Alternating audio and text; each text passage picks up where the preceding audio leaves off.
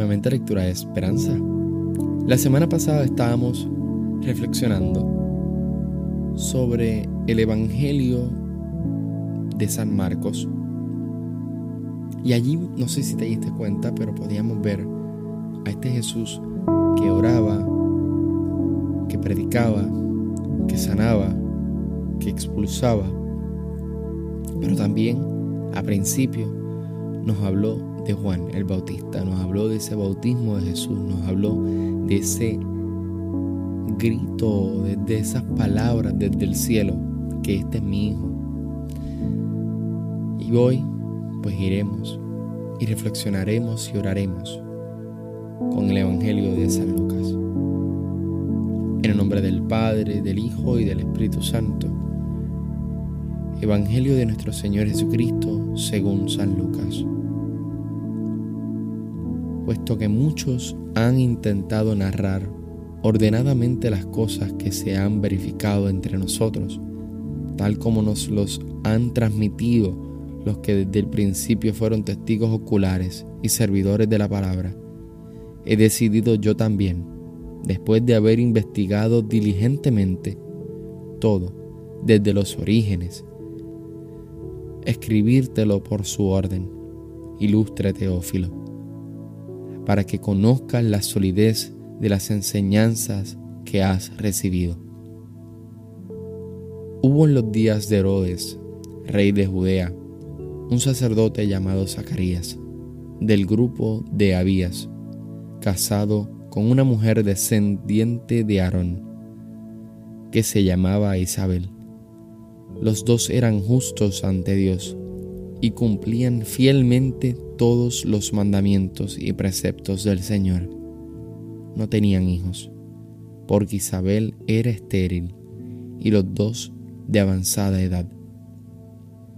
En cierta ocasión, mientras oficiaba delante de Dios, en el grupo de su turno le tocó en suerte, según el uso del servicio sacerdotal, entrar en el santuario del Señor para quemar el incienso. Toda la multitud de fieles estaba fuera en oración a la hora del incienso. Se le apareció el ángel del Señor de pie, a la derecha del altar del incienso. Al verlo, Zacarías se sobresaltó y el temor se apoderó de él. El ángel le dijo, No temas, Zacarías, porque tu petición ha sido escuchada Isabel tu mujer te dará un hijo, a quien pondrás por nombre Juan. Te llenará de gozo y alegría, y muchos se alegrarán de su nacimiento, porque será grande ante el Señor. No beberá vino ni licor, estará lleno del Espíritu Santo, ya desde el seno de su madre. Convertirá al Señor su Dios a muchos de los hijos de Israel e irá delante de él con el espíritu y el poder de Elías, para que los corazones de los padres se vuelvan a sus hijos y los rebeldes a la prudencia de los justos, para preparar al Señor un pueblo bien dispuesto. Zacarías preguntó al ángel, ¿en qué lo conoceré? Porque yo soy viejo y mi mujer de avanzada edad. El ángel le respondió, yo soy Gabriel, el que está al servicio de Dios, y he sido enviado para hablarte y anunciarte esta buena noticia. Mira, por no haber creído mis palabras, que se cumplirán a su tiempo, vas a quedar mudo y no podrás hablar hasta el día en que sucedan estas cosas. La gente que estaba esperando a Zacarías se extrañaba de que se demorara tanto en el santuario. Cuando salió no podía hablarles y comprendieron que había tenido una visión en el santuario.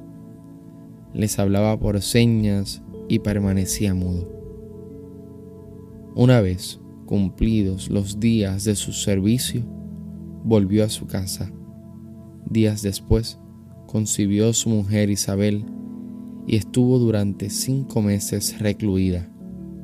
Entre tanto pensaba, el Señor ha hecho esto por mí, cuando ha tenido a bien quitar mi oprobio entre la gente.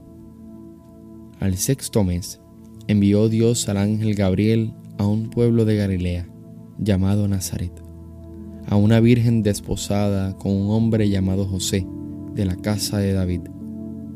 La virgen se llamaba María.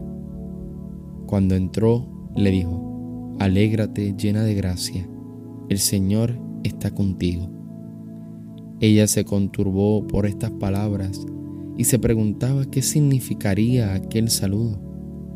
El ángel le dijo, no temas, María, porque has hallado gracia delante de Dios. Vas a concebir en tu seno y a dar a luz un hijo, a quien pondrás por nombre Jesús. Él será grande, le llamarán Hijo del Altísimo, y el Señor Dios le dará el trono de David, su padre. Reinará sobre la casa de Jacob por los siglos, y su reino no tendrá fin. María respondió al ángel, ¿Cómo será esto posible si no conozco varón? El ángel le respondió, el Espíritu Santo vendrá sobre ti, y el poder del Altísimo te cubrirá con su sombra por eso, el que va a nacer será santo y le llamarán Hijo de Dios.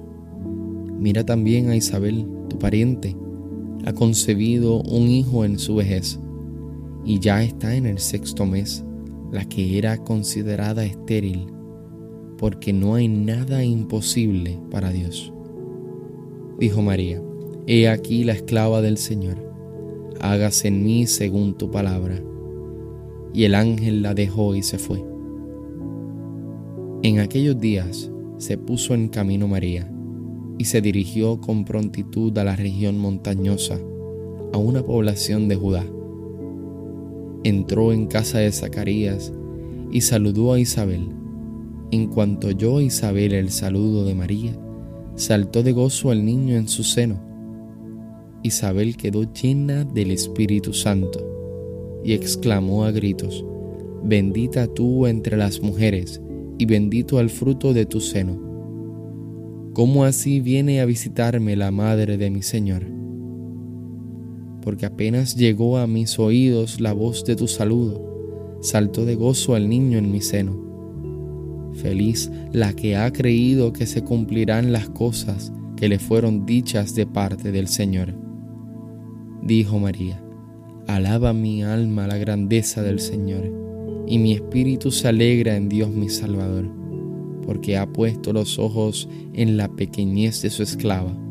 Desde ahora todas las generaciones me llamarán bienaventurada, porque ha hecho en mi favor cosas grandes el poderoso. Santo es su nombre y su misericordia alcanza de generación en generación a los que le temen. Desplegó la fuerza de su brazo dispersó a los de corazón altanero, derribó a los potentados de sus tronos y exaltó a los humildes.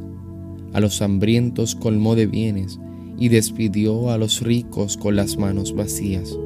Acogió a Israel su siervo, acordándose de su misericordia, como lo había anunciado a nuestros padres en favor de Abraham y de su linaje por los siglos. María se quedó con ella unos tres meses y luego regresó a su casa. Se le cumplió a Isabel el tiempo de dar a luz y tuvo un hijo. Sus vecinos y parientes, al oír que el Señor le había mostrado tanta misericordia, se congratulaban con ella. Al octavo día fueron a circuncidar al niño y querían ponerle el nombre de su padre, Zacarías. Pero su madre intervino y le dijo, no, se ha de llamar Juan. La gente le decía, no hay nadie en tu parentela que tenga ese nombre.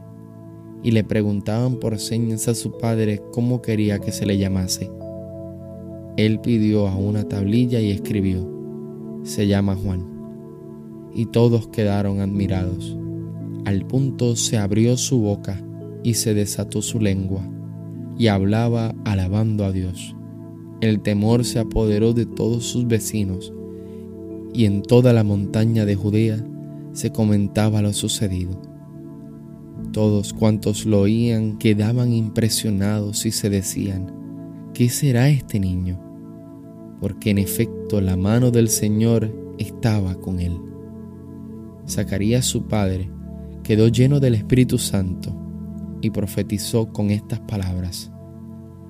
Bendito el Señor Dios de Israel, porque ha visitado y redimido a su pueblo, y nos ha suscitado una fuerza salvadora en la casa de David su siervo, como había prometido desde antiguo por boca de sus santos profetas, que nos salvaría de nuestros enemigos y de la mano de todos los que nos odian, teniendo misericordia con nuestros padres y recordando su santa alianza el juramento que hizo a Abraham nuestro Padre, de concedernos que, libres de manos enemigas, podamos servirle sin temor, en santidad y justicia, en su presencia todos nuestros días.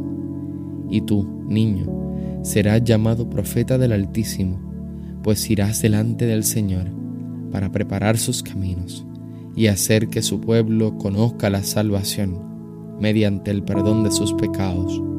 Por las entrañas de misericordia de nuestro Dios, que harán que nos visite una luz de lo alto,